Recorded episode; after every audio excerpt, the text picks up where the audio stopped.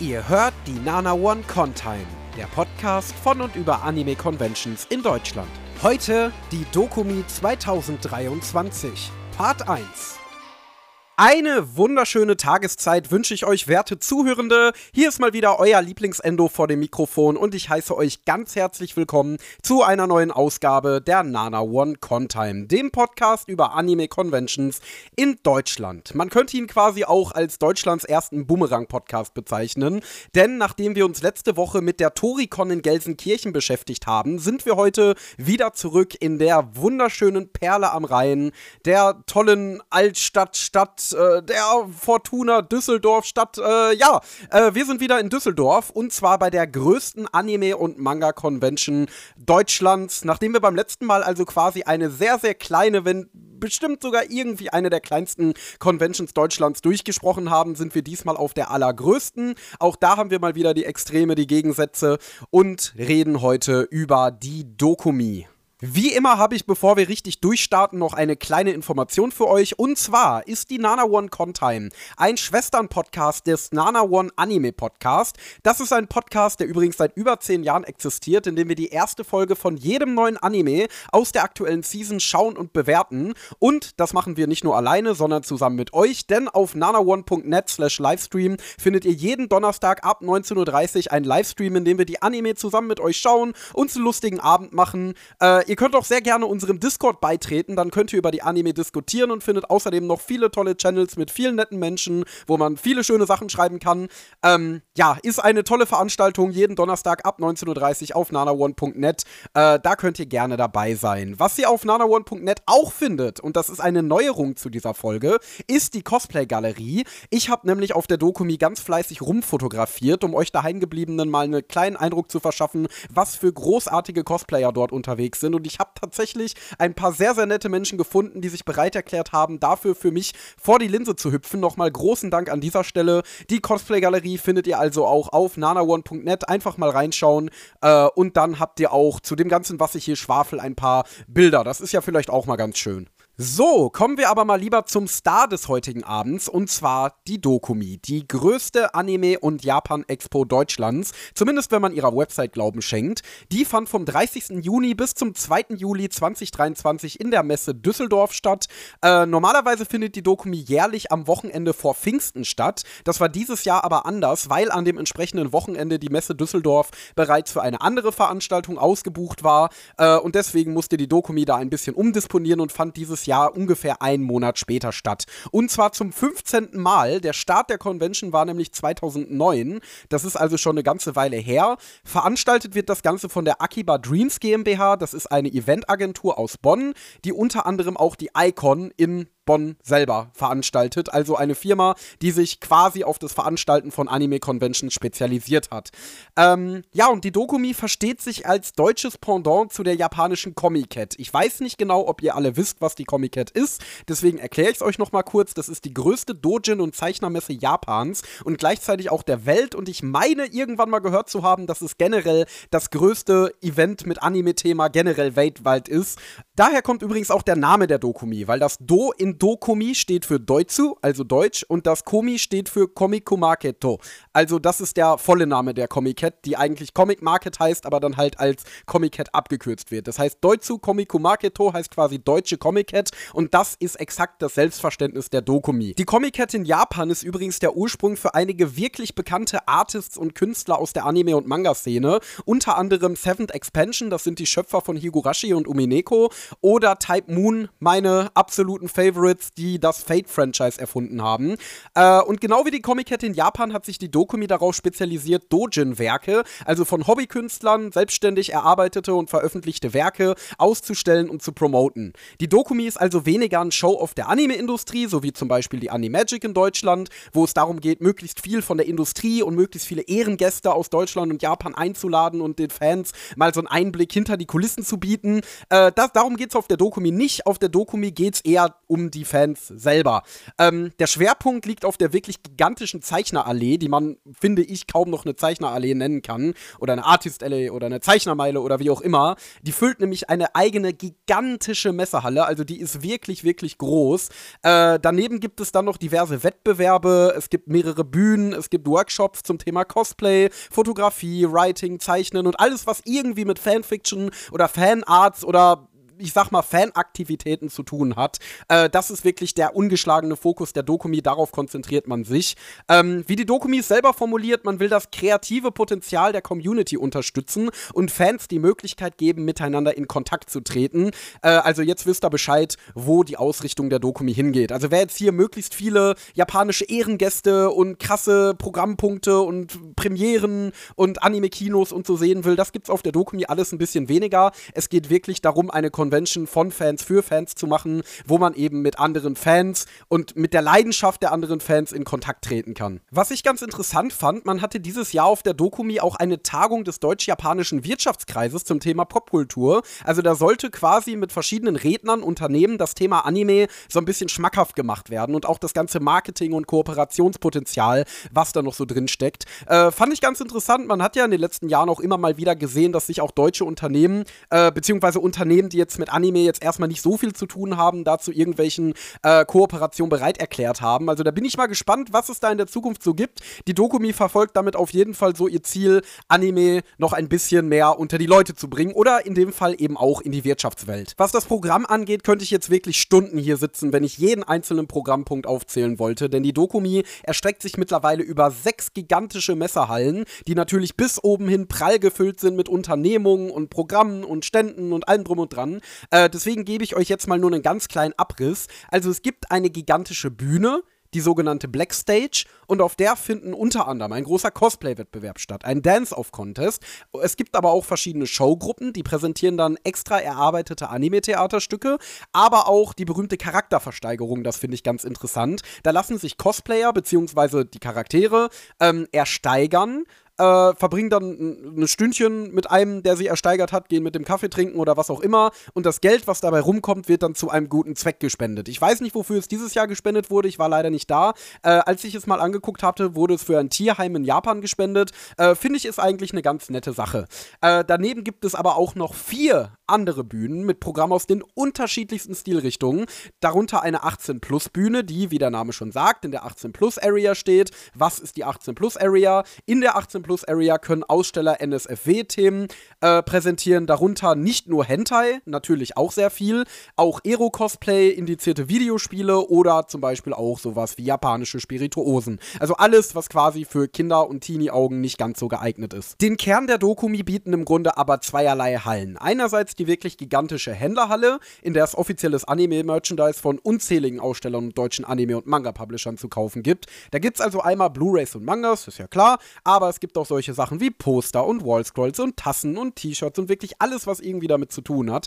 Äh, daneben ist dann die Zeichnerhalle, wo hunderte Zeichner an ihren kleinen Tischen sitzen und ihre selbstgezeichneten Werke verkaufen. Die kann man sich dann oft in Form eines Posters mit nach Hause nehmen, aber auch manchmal als Buttons oder Schlüsselanhänger oder in den unterschiedlichsten Formen und Farben.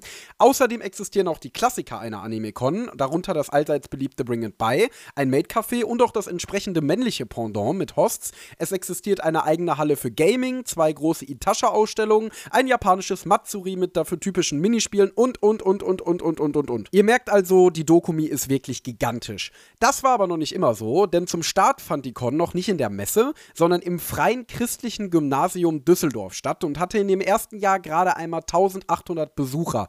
Das war also quasi damals eine dieser typischen Schulcons, das gab es ja relativ häufig, dass kleinere Conventions in irgendwelchen Schulen stattgefunden haben. Die haben dann die Pausenhalle gefüllt und äh, dann da eine kleine Con abgehalten. 2012 ist die Dokumi dann schließlich auf das Messegelände umgezogen und konnte dieses Jahr, also 2023, und jetzt haltet euch fest, 140.000 Besucher nach Düsseldorf locken. Das ist eine übelst krasse Entwicklung. Meine erste Dokumi habe ich im Jahr 2013 besucht und es war generell einer meiner ersten Cons überhaupt. Die großen Messerhallen waren damals auch noch gar nicht in das Event eingebunden. Das fand ausschließlich im Congress Center statt und die Stände waren quasi so durch die Flure des Congress Centers gebaut. Ähm, das war also alles noch deutlich kleiner, aber ist mir damals schon unglaublich groß vorgekommen, denn ich kannte ja nur die Yukon in Solingen, was auch so eine Schulcon war und dagegen war das Congress Center dann schon eine Stufe drüber. Ähm, ich weiß auf jeden Fall, man ist damals so mit den Rolltreppen nach oben gefahren ähm, und da gab es dann einen Stand mit gebrauchten Mangas. Figuya war auch schon da. Es gab einen Stand mit so Zierschwertern. Äh, da konnte man dann eben so die Gänge entlang gehen, ungefähr in die Richtung, wo heute das Maid Café ist, beziehungsweise so dieser Übergang in die Halle 1. Und da gab es dann auch nochmal verschiedenste Stände. Es gab japanische Mangas, es gab so eine kleine TCG-Ecke. Im Grunde so alles, was man so von Conventions kennt. Die Bühnen im Congress Center waren auch schon äh, in die Con eingebunden, aber es war eben noch viel, viel, viel kleiner als jetzt. Und wenn ihr schon mal auf der Dokumi wart, dann kennt ihr bestimmt, wenn ihr in Halle 4 steht, also in der Händlerhalle, äh, so oben diese verglaste Front, wo auch so Rolltreppen hochgehen. Da kommt man dann ja ins CCD. Da konnte man die letzten Jahre auch immer ins CCD rein. Dieses Jahr konnte man das leider nicht. Ähm, und ich weiß noch, wie ich damals an dieser verglasten Front gestanden habe und in die Halle 4 geschaut habe und mir gedacht habe, boah, ist das eine riesige Messerhalle. Was wäre, wenn Anime-Conventions eines Tages mal in so einer großen Halle wären? Das wäre so nice, wenn die Dokumi mal in so einer großen Halle wäre. Und ey, jetzt ist die Dokumi schon seit vier, Jahren oder so in dieser Halle. Äh, sogar in genau dieser Halle, in die ich damals reingeguckt habe. Deswegen finde ich das so lustig. Das spricht ja auch generell so ein bisschen irgendwie für die Entwicklung, die Anime in Deutschland so genommen haben. Als ich angefangen habe, Anime zu gucken, da wurde man noch komisch angeschaut, wenn man in der Pausenhalle einen Manga aus seinem Rucksack gezogen hat. Das können sich die Anime-Fans, die jetzt Anime-Fans geworden sind in den letzten Jahren, glaube ich, überhaupt nicht mehr vorstellen. Denn mittlerweile ist es halt einfach so ein selbstverständlicher Teil der Jugendkultur. Also äh, in den letzten zwei Jahren, immer wenn ich mich mit irgendjemandem unterhalten habe, der unter 30 ist, ähm, und ich gesagt habe, mein Hobby ist Anime, war die Reaktion nicht, ja, es sind doch diese komischen Zeichentrickfilme oder ja, ne, irgendwie nichts zu tun oder erklär mal, was ist das überhaupt, sondern die Reaktion war eigentlich immer, boah, ich auch, ja, mein Lieblingsanime ist der und der, was ist denn dein Lieblingsanime? Und so. Und das war eigentlich immer so. Also es ist unglaublich, wie die Akzeptanz gestiegen ist, wie die Fanbase gestiegen ist und dass auch das erzählerische Potenzial dieses Mediums mittlerweile anerkannt wird. Das Anime wirklich als ernstzunehmendes narratives Medium akzeptiert und gemocht wird. Das ist einfach so krass, wenn du aus einer Zeit kommst, in der noch gesagt wurde, was will mir das denn erzählen? Das ist doch gezeichnet. Das ist vielleicht so ein lustiger Cartoon, aber das war's auch schon. Und manchmal fühlt es sich auch ein bisschen surreal an, wenn zum Beispiel der BVB Videos mit Blue Lock und One Piece Effekten postet. Ich meine, der BVB, das ist ein Fußballverein. Fußball wird immer als so ziemlich das genaue Gegenteil vom Hobby-Anime betrachtet, weil es so Mainstream und auch so ziemlich das Unnördigste war, was man sich vorstellen konnte. Aber mittlerweile ist es halt in Anime zu mögen. Und vom coolen Checker über den Kellner im Restaurant bis zur Shopping Queen schauen wirklich absolut alle, sagen wir mal, U40 Anime. Wir waren nach der Dokumi noch in einem Subway und die Mitarbeiterin dort hat uns auch gleich auf unsere Cosplays angesprochen und meinte, dass sie auch Anime-Fan wäre und gern zu Dokumi gegangen wäre. Shoutouts übrigens, falls du das hörst. Ähm, und solche Begegnungen machen mich wirklich glücklich. Also es gibt ein paar Leute, die dem alten familiären Feeling der Community hinterher trauern, als alles noch nicht so groß war. Und ein Stück weit kann ich das auch nachvollziehen. Aber ich bin einfach nur super glücklich, dass dieses wunderbare Medium, für das ich so viel Liebe und Leidenschaft übrig habe, von so vielen Leuten gemocht wird. Und ich will, dass ihr euch das mal auf der Zunge zergehen lasst. Die Dokumi hat mittlerweile mehr Besucher als Wacken und Rock am Ring.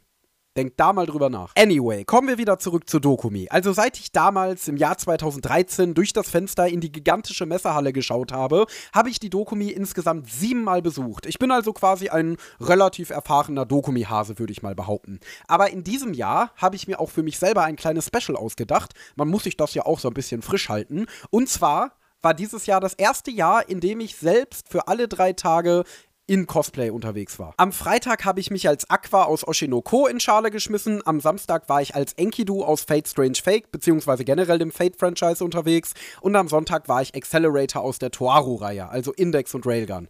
Und es gab dieses Jahr noch eine weitere Besonderheit für mich. Und zwar habe ich mir eine Unterkunft direkt auf der Immermannstraße, also mitten in Little Tokyo, gebucht. Wenn ich weiß, was das ist, Little Tokyo, Düsseldorf ist die Stadt mit den meisten Japanern in ganz Europa. Und das hat natürlich auch einen wahnsinnigen riesigen Einfluss auf das Stadtbild. Und es gibt jede Menge japanische Shops, also Restaurants, Bars, Supermärkte, Buchläden und so weiter und so fort.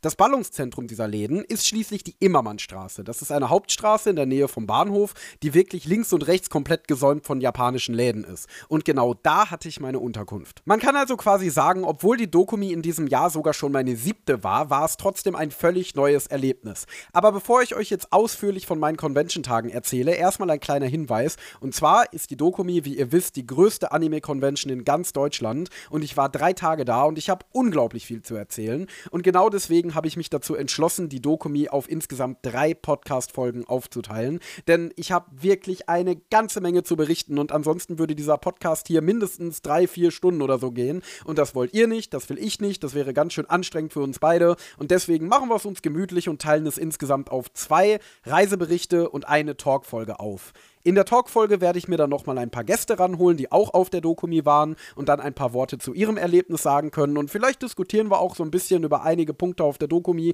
die uns ganz besonders gut oder ganz besonders schlecht gefallen haben. Hört da auf jeden Fall sehr gerne mal rein. Äh, es gibt die nächsten Wochen noch ein bisschen Dokumi-Programm. Ich bin schon wieder eine Viertelstunde am Schnattern und bevor ich noch weiter schnatter, lasse ich mal ein paar andere Besucher der Dokumi zu Wort kommen. Ich bin nämlich dieses Mal durch die Messerhallen gegangen und habe einfach mal ein paar Leute gefragt, wie sie denn die diesjährige Dokumi fanden und das hier sind die Ergebnisse.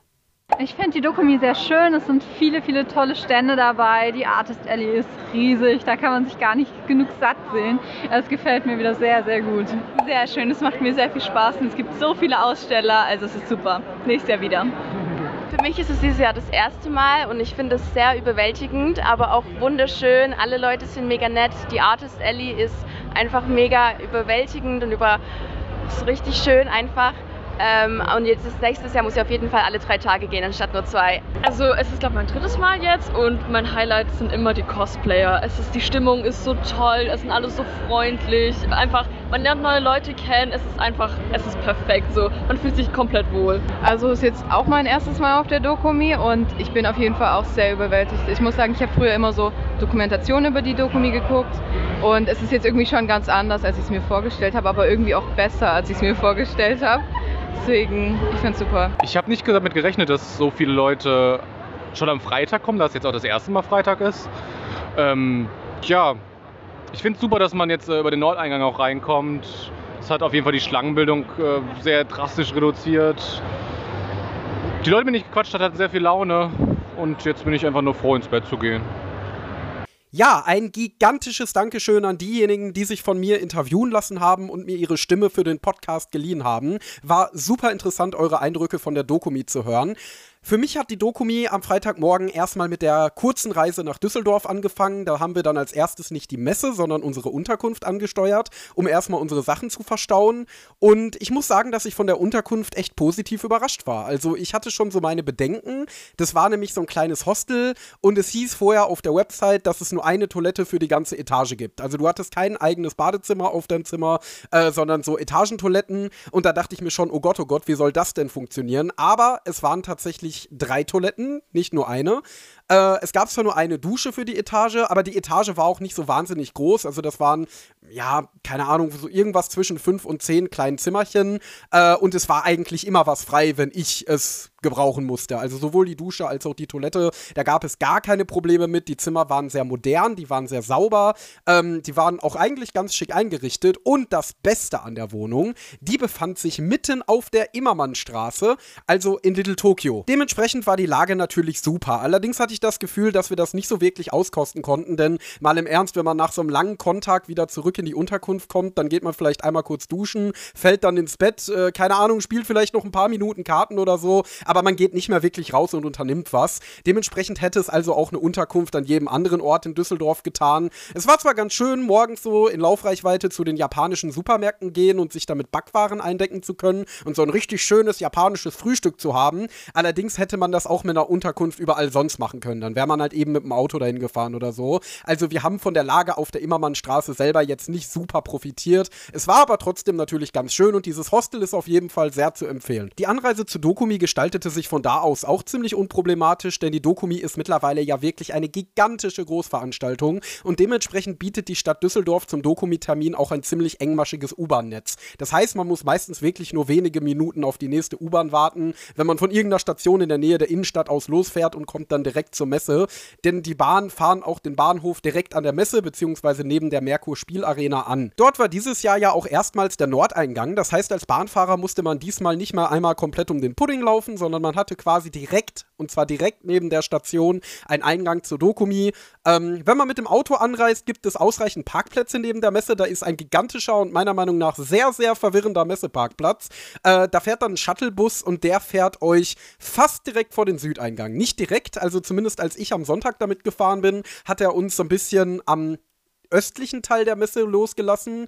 Äh, da mussten wir dann schon so, ja, ungefähr irgendwas zwischen 10 und 15 Minuten zum Eingang laufen. Aber es ist zumindest in der Nähe. Wenn du vom Parkplatz ausläufst, läufst du länger. Aber am Freitag sind wir über den Nordeingang angekommen und worauf man sich da auf jeden Fall einstellen muss, ist ein extrem langer Anstellgang zwischen der U-Bahn-Station und dem Eingang. Also da ist so ein riesiger ja so eine riesige Warteschlange aufgebaut, so ein bisschen wie im Freizeitpark. Und da muss man komplett durchgehen. Also immer wieder zickzack, zickzack, zickzack und das ewig, ewig lange. Und es werden auch keine Abkürzungen aufgemacht, wenn die Schlange leer ist. Denn als wir angekommen sind, das war schon ein bisschen später, das war, glaube ich, zwischen irgendwann zwischen 12 und 1, ähm, da standen dort keine Leute. Also man hätte theoretisch direkt zu den Taschenkontrollen durchgehen können, konnte man aber eben nicht, weil man erstmal durch diesen gesamten Anstellgang laufen musste. Immer und immer und immer wieder. Das hat locker 20 Minuten in Anspruch Anspruch genommen. Und was dann auch noch der Hammer war, am Samstag wurde der Gang nochmal nach links hin zwischen zwei anderen Messerhallen erweitert, sodass man da auch nochmal locker eine Viertelstunde draufklatschen konnte. Also man konnte gut und gerne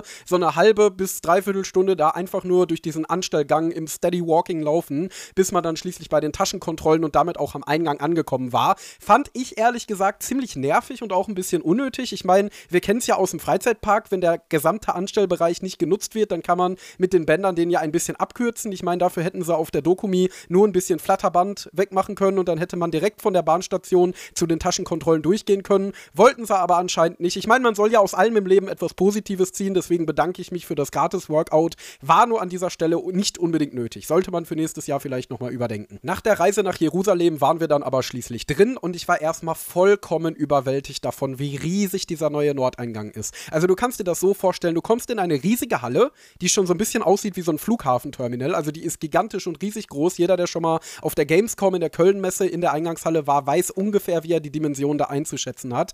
Ähm, ist meines Empfindens nach auch noch mal ein bisschen größer gewesen als die Halle am Südeingang, wobei ich das jetzt natürlich nicht auf Quadratmeter ausgemessen habe. Ähm, und nachdem du in dieser Vorderhalle bist, kommt quasi nochmal eine Halle und die ist dann total überwältigend. Da ist die gesamte Decke aus Glas, dann führen so Rolltreppen runter in den unteren Teil der Reihe. Es gibt so eine riesige Empore und es sieht echt gigantisch aus. Also es sieht echt nach einem riesigen modernen Messecenter aus äh, und hat nichts mehr mit einer kleinen gemütlichen Schulkon zu tun. Das erste Ziel auf der Dokumi ist traditionell die Händlerhalle, deswegen sind wir erstmal über den wirklich gigantischen Innenhof gepilgert. Ich meine, ihr müsst euch das mal ins Gedächtnis rufen. Die Dokumi erstreckt sich mittlerweile über sechs Hallen. Entsprechend ist der Innenhof zwischen diesen Hallen auch riesig. Und da kann man schon mal einen ganz guten Eindruck gewinnen von dem Publikum, von den zahlreichen Cosplayern, von den zahlreichen Anime-Fans, von der total gut gelaunten und ekstatischen Stimmung. Also ich fühle mich zumindest, wenn ich da auf diesen Innenhof komme, immer sofort wohl äh, und war schon sofort voll in meinem Element. Das war wirklich unglaublich. Und ja, da ging es dann nochmal so ein Walk von so fünf Minuten oder so. Also man kann wirklich lange über diesen Innenhof laufen. Zur Händlerhalle. Als erstes bin ich da zum Ultraverse-Stand geprescht und zwar nicht nur, weil ich ich mich als Aqua natürlich um das Wohlbefinden meiner Mutter erkundigen muss, sondern auch, weil ich versucht habe, da tatsächlich noch mal ein bisschen den Oshinoko-Manga abzugreifen. Denn der Anime zu Oshinoko hat ja wirklich exakt die ersten vier Bände adaptiert und das ist der Grund, weswegen der fünfte Band schon seit Wochen eigentlich vergriffen ist. Also ich habe Stories gehört von Leuten, die in irgendwelche abgelegenen Mini-Comic-Läden fahren, um da noch irgendwie ein Exemplar des fünften Bandes ergattern zu können. Und Gott sei Dank hatte Ultraverse auf der Dokumi noch mehr als genug Exemplare da. Allerdings wahrscheinlich nicht lange, weil neben mir in der Schlange eigentlich alle Oshinoko gekauft haben. Das hat auch schon der Kassierer gesagt. Hat gesagt, ja, du wahrscheinlich Oshinoko und oh, wieder Oshinoko und oh, wir haben jetzt wieder Oshinoko. Oder Mein Star, wie der Manga ja auf Deutsch heißt. Deswegen hatten sie es wahrscheinlich nicht sonderlich lange. Ich fand es aber tatsächlich sehr lustig. Was ich auch sehr schön fand hingegen, war, dass der Redakteur, der da an der Kasse stand, mit mir auch noch mal so ein bisschen über den Erfolg der Reihe geplauscht hat. Hat erzählt, dass sich der Manga erst eher so, ja, ganz gut verkauft hat. Also ein Flop war das nie, aber seit der Anime begonnen hat, hat, ist das natürlich komplett durch die Decke geschossen. Und es ist wahrscheinlich einer der erfolgreichsten Manga, ähm, die sie jemals gepublished haben. Und das finde ich eigentlich immer ganz schön, gerade wenn Publisher dann auf Conventions sind, dass man sich dann eben auch mal so ein bisschen unterhalten kann, dass die so ein bisschen aus den Nähkästchen plaudern, dass man dann vielleicht auch so ein paar Hintergründe erfährt, die man sonst nicht hat, eventuell auch über kontroverse Entscheidungen und man dann immer auch nochmal ein Gesicht hat zu den Publishern, die man ja sonst nur in irgendwelchen Newslettern sieht oder auf irgendwelchen Instagram-Pages, äh, dann wirklich mal zu sehen, wer so die Leute sind, die letztendlich die Anime und Manga für Deutschland bearbeiten. Das ist dann wirklich ganz nett. Und deswegen finde ich es auch immer sehr sympathisch, wenn sich ein Publisher dazu entscheidet, so einen Presseauftritt zu machen. Das mag sich zwar nicht immer super krass finanziell für die lohnen, aber ich glaube, es ist halt einfach Imagepflege. Es ist halt einfach Fanservice, wirklich mit den Leuten zu quatschen, die deine Produkte kaufen. Ich glaube, das kommt ganz gut an. Zumindest war das so mein Eindruck von der Dokumi. Da waren die äh, Publisher-Leute eigentlich immer in irgendwelche Gespräche verwickelt. Und mir hat es ja auch sehr, sehr gut gefallen. Danach haben wir dann eine Menge Freunde getroffen und mit denen die Händlerhalle erkundet. Und das ist ja so eine Sache, die für mich zur Dokumi einfach dazugehört, Freunde zu treffen und vor allem Online-Freunde zu treffen. Denn ich weiß noch, auf der ersten Dokumi, mit der ich dann quasi wieder so ins Convention-Game eingestiegen bin, habe ich meine Freunde aus meiner damaligen Fansub-Gruppe getroffen. Die haben mich irgendwann mal gefragt, so, hey, wir treffen uns dieses Jahr auf der Dokumi, willst du nicht auch mal kommen? Und da habe ich gesagt, ja, ja. Und dann bin ich da hingefahren und war einerseits komplett überwältigt von der Con. Das habe ich ja schon mal ein bisschen angerissen in unserem ersten Podcast zum Thema meine erste Con. Das war ja zwar nicht meine erste Con, aber die Con, die mich überhaupt erstmal wieder in dieses Hobby reingebracht hat. Aber es war eben auch super schön, mal die ganzen Leute aus dem Internet so zu treffen, weil das ist natürlich ein unglaublich schöner Anlass, zur größten Anime-Convention in ganz Deutschland zu kommen und dann eben auch mal seine Online-Freunde zu sehen. Und auch dieses Jahr habe ich wieder einige Leute gesehen, unter anderem den lieben Gabby, mit dem ich übrigens den wunderbaren Nana One Anime Podcast mache, in dem wir über Anime-Neuerscheinungen reden. Findet ihr hier bei Spotify oder bei Apple Podcasts. Und natürlich ganz viele andere Internetkumpels, auch teilweise Leute, die ich vorher noch nie getroffen habe, weil ey, zur Dokumi sind einfach alle im Lande. Da trifft man so viele Menschen, das ist absolut unglaublich. Anyway, zurück zur Händlerhalle. Die setzte sich zusammen aus typischen Anime- und Manga-Publishern. Wie schon erwähnt, war da Ultraverse dabei, aber auch unter anderem Animoon, Peppermint Anime bzw. Akiba Pass, Egmont und Carlsen und so weiter und so fort. Und Merchandise-Händler, die typisches Merchandise wie Figuren anboten. Dabei waren die meisten Figuren, die da angeboten wurden, die Price-Figuren, also die besonders günstigen. Die waren dann auch oft ziemlich schnell weg. Ähm, und obwohl der Preis so günstig war, waren die dank Siegel tatsächlich als Original und nicht als Bootleg zu erkennen. Darauf muss man ja auch immer ein bisschen achten auf so Anime-Conventions. Da gibt es natürlich viele Händler, die dann ziemlich günstige Figuren anbieten, die leider nicht original sind. Ihr könnt das häufig an der Box erkennen. Also lasst euch auf jeden Fall eine Box geben. Kauft keine Figuren, die nicht in der Box sind, außer die sind ganz eindeutig als Secondhand zu erkennen. Dann könnt ihr vielleicht auf My Figure Collection gehen, mal schauen, wie sehen die Fotos von dieser Figur aus, die offiziellen. Sieht das, was ich hier vor mir habe, genauso aus? Weil wenn ja, könnt ihr beherzt zugreifen. Aber am besten ist es, ihr nehmt Figuren, die in den Kartons sind. Da ist nämlich häufig so ein glänzendes Siegel drauf von dem Publisher, der die Figur rausbringt, sei das jetzt Sega oder Good Smile oder was auch immer. Und dann wisst ihr auf jeden Fall, dass ihr hier eine echte Figur in der Hand habt. Zumindest bei den Figuren habe ich jetzt bewusst keine Bootlegs gesehen. Das war auch schon mal anders. Aber es gibt auf der Dokumi in der Händlerhalle ja auch Poster, Wall-Scrolls, Gundam-Bausets, Taschen, Tassen, T-Shirts und so weiter und so fort. Und ob da jetzt wirklich jedes einzelne Strohhutbanden-Emblem mit Shueisha abgesprochen ist, mag ich doch zu bezweifeln. Also Augen auf im Straßenverkehr. Ähm, ansonsten liegt der Fokus natürlich größtenteils auf populären Franchises, das heißt so die bekannten Fighting Shonen, Jujutsu Kaisen, Chainsaw Man, My Dress Up Darling und so weiter und so fort. Das waren so die Sachen, die man jetzt größtenteils in der Händlerhalle gesehen hat. Demon Slayer natürlich, ähm, Evangelion war dabei, Fate natürlich auch nach wie vor und so weiter und so fort. Was ich allerdings nicht so mochte, waren die Stände, die so allgemeine Nerd-Shirts hatten, die aber nichts mit Anime zu tun hatten. Also irgendwie Star Wars Shirts oder Harry Potter Shirts und so weiter und so fort. Ich weiß, ich weiß, das ist ein leidiges Thema. Und ich weiß, dass ich mit dieser Meinung wahrscheinlich in unserer Community auch einigermaßen alleine stehe, aber ich bin der Meinung, dass sowas auf einer Anime- und Japan-Convention nichts zu suchen hat. Es ist nun mal keine Comic-Con, es ist nun mal keine Cinema-Con, es ist eine Anime-Con. Und ich kann mich in der Händlerhalle auf der diesjährigen Dokumi an mindestens zwei Stände erinnern, die Merchandise hatten, das überhaupt nichts mit Anime zu tun hatte, wo es Back to the Future Tassen gab und Star Wars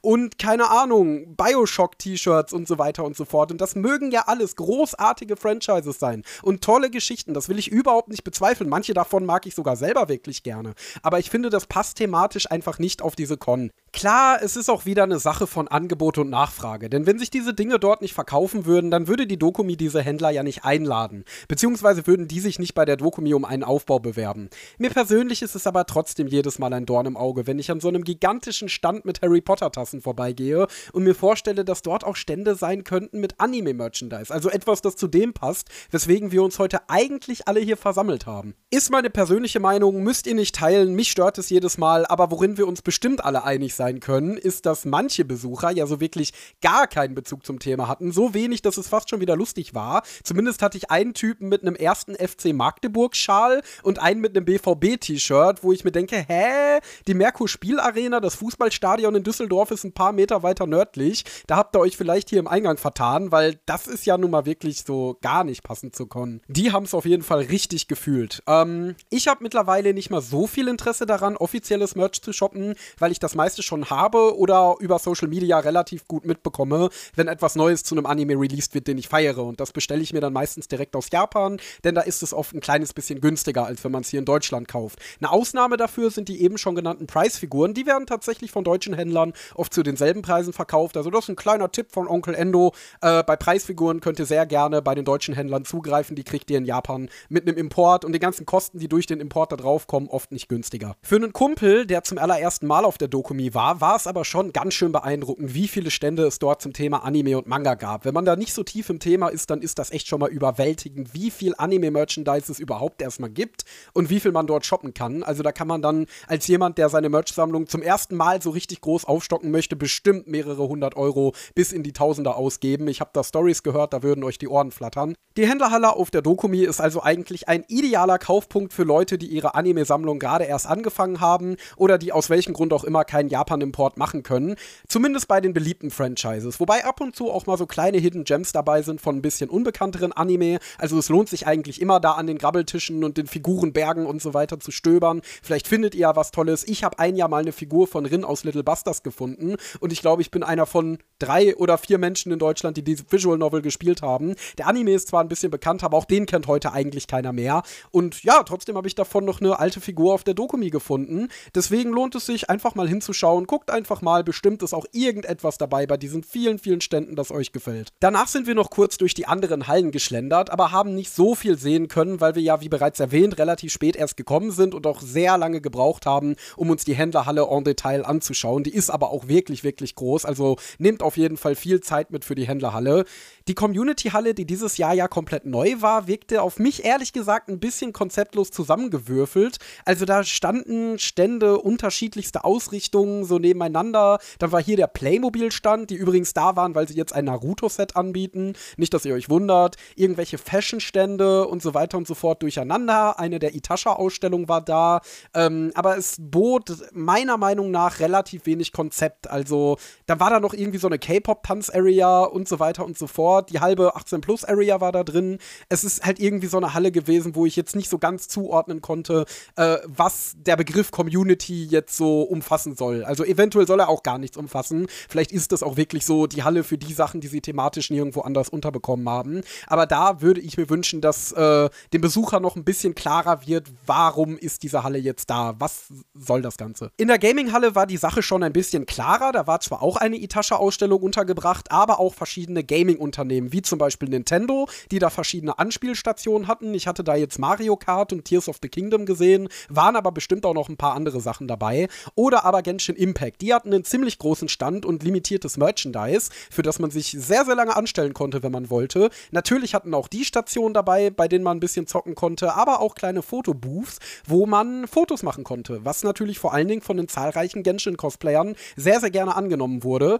Äh, ich fand das sowieso ganz schön. Direkt am Eingang, am Südeingang, war so ein Teleportpunkt aus Genshin aufgebaut Äh, der sah sehr, sehr echt aus und war sehr, sehr groß und der sah super aus, also eigentlich perfekt für so Fotos und ja auch eigentlich so von der Bedeutung ganz nett, dass du so am Eingang diesen Teleportpunkt hast, als hättest du dich gerade auf die Dokumi teleportiert. Ähm, fand ich ganz süß auf jeden Fall. War eine nette Idee. Mein Highlight in der Gaming-Halle auf der Dokumi ist ja eigentlich immer die Indie-Area. Das ist ein riesiger Bereich, in dem wir dieses Jahr leider nicht gewesen sind, aber die letzten Jahre war ich da, deswegen kann ich da berichten, äh, in dem man so kleinere Indie-Spiele anzocken kann. Und das finde ich eigentlich immer ganz nett, weil einerseits sind die Schlangen da oft nicht so lang wie bei den anderen Publishern und andererseits entdeckt man dadurch vielleicht auch so das ein oder andere Spiel, das es sich lohnt im Auge zu behalten oder das man sich dann mal holen kann. Während ich zum Beispiel die Spiele von Nintendo ähm, als jemand, der auch äh, viel Switch spielt, schon eigentlich alle kenne oder habe, wenn sie mich interessieren, entdeckt man da doch oft mal so kleinere, süße Juwelen. Die gerade schon angesprochene Itasha-Ausstellung wurde einerseits von German Itasha und andererseits von NGE Itasha veranstaltet. Das sind Vereine, in denen sich Leute zusammenfinden, die zusammen Itashas machen. Also Autos oder Motorräder, also im weitesten Sinne Fahrzeuge mit Anime-Aufdruck. Und ich finde das immer sehr, sehr interessant, dass da wirklich von komplett qualitativ hochwertigen, professionell designten, durchgestylten Autos, die so eigentlich direkt von einem Autohersteller stammen könnten, bis hin zu, wir klatschen einfach alle Bilder, die wir irgendwie bei Google Bilder finden können, auf ein Auto, wirklich alles dabei ist. Also einige der Autos waren schon echt lustig, wobei ich natürlich auch mal meinen tiefsten Respekt dafür aussprechen möchte, wenn man sich so ein Projekt zur Brust nimmt. Also erstmal vom Design, vom Pitch, äh, das alles so zu designen und zu bekleben, dass das auch wirklich perfekt auf die Form des Autos passt, bis hin zu dem finanziellen, was dahinter steht, weil so eine Folierung, die kann, glaube ich, schon mal ordentlich was kosten. Ist das wirklich sehr bewundernswert, zeugt das auf jeden Fall schon von einer Menge Leidenschaft, von einer Menge Liebe zum Medium oder einer Liebe zu Anime und ist einer einer dieser wunderbaren Ausdrücke von Leidenschaft, die ich auf einer Convention ja nun mal so super finde. Mir geht es auf einer Convention ja wirklich eigentlich immer darum, die Leidenschaft der Fans zu spüren. Und das tut man halt durch aufwendige Cosplays oder äh, tolle Fanarts oder eben auch diese Itashas, wo ja auch eine Person sehr viel Zeit und auch Geld da rein investiert hat, ein Anime-Auto zu fahren und quasi seine Leidenschaft für Anime fahrbar zu machen. Mein Traumauto ist ja übrigens ein hochmoderner, knallroter VW Polo mit Iskander, also Alexander den Großen aus Fate Zero auf der Seite. Mal gucken, ob ich mir den Traum mal irgendwann erfüllen kann. Die Jungs und Mädels von den Itasha-Vereinen sind auf jeden Fall super nett und beantworten gerne jede Frage dazu. Also falls ihr mal Tipps braucht, wo ihr die beste Folierung bekommt oder wie viel das kostet oder welche Schritte überhaupt erforderlich sind, um zu so einem Itasha zu kommen, dann könnt ihr die auf jeden Fall immer sehr gerne ansprechen. Die sind immer bereit, euch da weiterzuhelfen. Nachdem wir danach noch einmal ganz kurz durch die Zeit Zeichnermeile gehuscht sind, sind wir dann tatsächlich auch schon gegangen, weil wir nämlich mit ein paar Freunden im Ramen Soul verabredet waren. Das ist ein wirklich nices chinesisches Ramen-Restaurant, in dem man bei der Zubereitung des Teigs für die Ramen live zuschauen kann. Also die klopfen da den Teig wirklich direkt vor deinen Augen. Das ist keine Werbung, ich fand es wirklich sehr, sehr lecker dort. Und die haben eine große vegetarische Auswahl. Und das Restaurant ist ein bisschen weit ab vom Schuss und das ist vielleicht ganz gut, weil nämlich die japanischen Restaurants ja eigentlich immer hoffnungslos überfüllt sind zu Dokumi.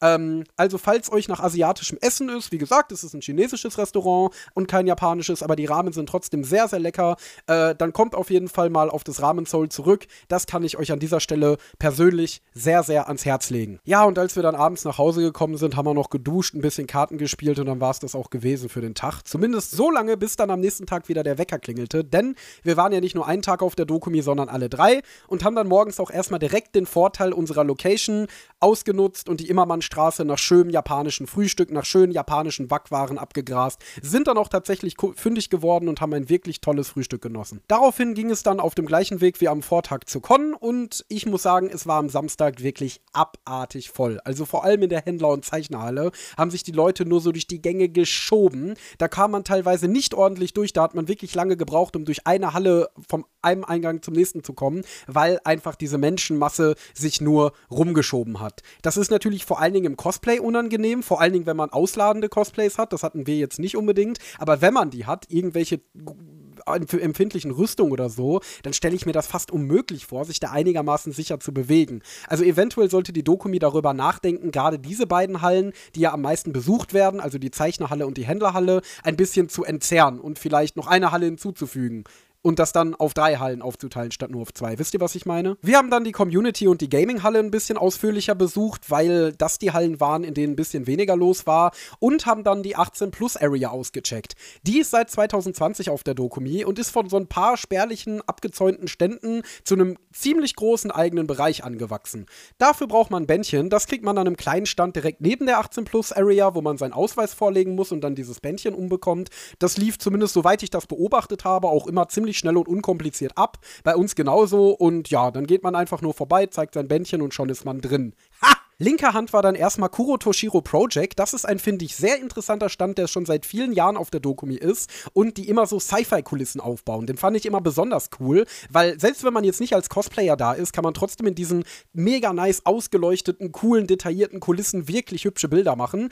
Ich habe ehrlich gesagt nicht so ganz eine Ahnung, wieso der dieses Jahr in der 18-Plus-Area war, weil die Kulissen, die sie da aufgebaut hatten, waren eigentlich immer dieselben, die sie auch in den Jahren davor in der Gaming-Halle hatten. Ich meine, da sind Anscheinwaffen zu sehen, also so kleine Cosplay-Waffen. Das sind natürlich äh, einfach nur ganz harmlose Plastikwaffen, aber eventuell war das der Grund dafür. Ansonsten haben sie auf Instagram, glaube ich, noch sexy Models angekündigt, aber eigentlich alle Cosplayerinnen vom Stand hatten jetzt nichts an, was jetzt freizügiger war als das, womit auch einige Con-Besucher rumgelaufen sind. Also nichts, was jetzt so anstößig war, dass es auf jeden Fall in so einen abgeschirmten Bereich gehört. Deswegen, wie gesagt, wusste ich nicht ganz, wieso die jetzt genau da waren, aber anyway. Dieses Jahr war der Stand natürlich umso cooler, weil ich ja selber im Cosplay Cosplay da war und wir einige wirklich coole Fotos machen konnten. Auch wenn die Kulisse ein bisschen spärlicher auf mich wirkte als sonst. Das könnte aber auch daran liegen, dass sie diesmal, glaube ich, all ihr Zeug, was sie da mit hatten, über mehr Platz ausgebreitet haben. Also sie haben, glaube ich, nicht weniger Kulisse gehabt als sonst, nur einen größeren Platz, wo sie es aufgebaut haben.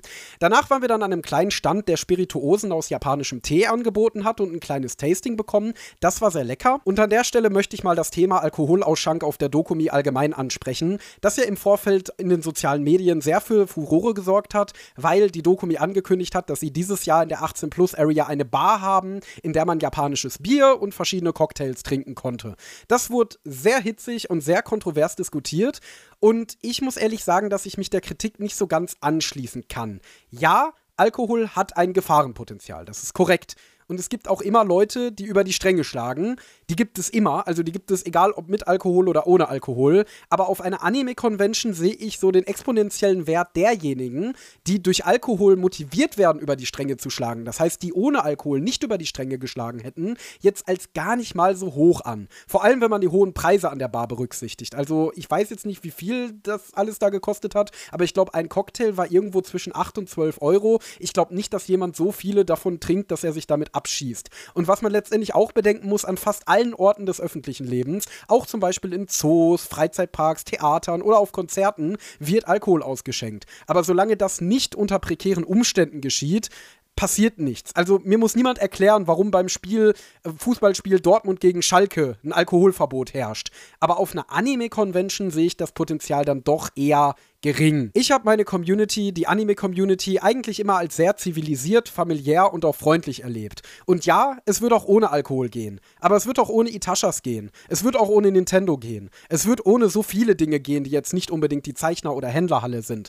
Aber trotzdem war das Angebot da und wurde, so wie ich das mitbekommen habe, von den Besuchern auch ziemlich rege angenommen. Ich selbst habe am Wochenende keine Vorfälle beobachten können und auch ehrlich gesagt nichts davon mitbekommen. Und das, obwohl die Dokumi ja immer von der Community besonders genau beobachtet wird und irgendwelche Vorfälle es immer besonders schnell auf Twitter schaffen. Deswegen würde ich sagen, dass zumindest objektiv die Gefahr durch die 18 Plus Area Bar auf der Dokumi nicht gestiegen ist. Wenn man genereller Gegner des Vorhabens ist oder Anti-Alkoholiker oder was auch immer, kann ich auch verstehen, wenn man dagegen ist. Ist auch völlig in Ordnung. Jeder soll seine Meinung haben. Aber es hat letzten Endes nicht dazu geführt, dass auf der Dokumi Sodom und Gomorra herrschte. Daher würde ich sagen, ist das Thema jetzt erstmal geklärt. Ansonsten fand man in der 18 Plus Area größtenteils Stände mit Hentai-Zeichnungen sowie einen Stand des Hentai-Publishers Trimax, auf dem man die entsprechenden DVDs und Blu-rays Blu-rays finden konnte.